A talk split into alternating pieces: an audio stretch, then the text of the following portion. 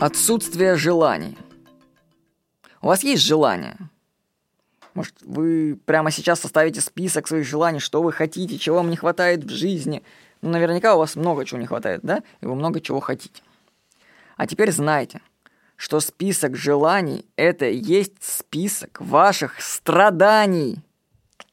Вот что пишет Ашо. Ну, Оша, ну, известный автор такой, ну, вы его должны знать. Он пишет. Каждое желание является рабством. Желание означает, что непосредственно сейчас у вас не все в порядке, и вы не находитесь в покое. В настоящий момент вы не чувствуете себя свободно самим собой. Что-то другое в будущем, если оно осуществится, принесет вам покой. Исполнение всегда в будущем. Она никогда не бывает здесь и сейчас. Эта напряженность ума, связанная с будущим, и есть желание. Желание означает, что вы не в настоящем моменте, а все, что есть, представляет собой только настоящий момент. Мы здесь и сейчас живем. То есть вы где-то в будущем, а будущего не существует. Его никогда не было и никогда не будет. Все, что есть, всегда в настоящем, в данный момент. Желание ведет в будущее, в фантазию, в сновидение. Вот почему Будда так настаивает на отсутствии желаний. Потому что только при отсутствии желаний вы входите в реальность. При наличии желаний вы входите в сновидение. Будущее является сновидением – и когда вы проецируете свои желания в будущее, вы обречены на разочарование. Ради будущих сновидений вы разрушаете реальность, которая существует непосредственно сейчас.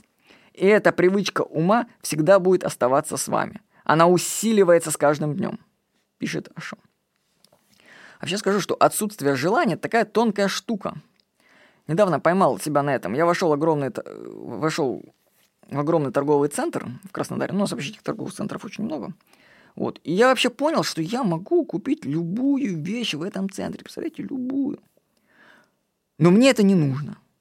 У меня нет желания обладать вещами. То есть я могу походить по магазину, но мне ничего не цепляет, мне это не надо. Я считаю, что за желаниями стоят неудовлетворенные потребности из детства. А если ты их проработал, то и желания сами по себе исчезают. Теперь вы, надеюсь, знаете, что вызывает ваши страдания. Это ваше желание. Можно сказать, что желание – это синоним страдания. Вот я еще раз приведу пример еще. Ашу, что пишет? Входите в каждое желание со снисходительностью. Позвольте каждому желанию привести вас к страданию. Не хочу.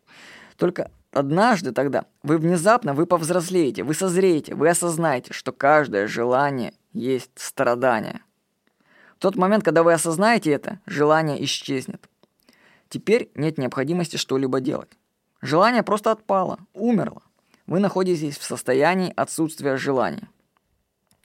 Это отсутствие желаний и является нирваной, совершенством, абсолютным блаженством.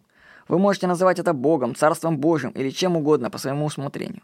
Но помните, это не является результатом вашего желания. Это следствие отсутствия желаний а отсутствие желаний практиковать невозможно, пишет Оша.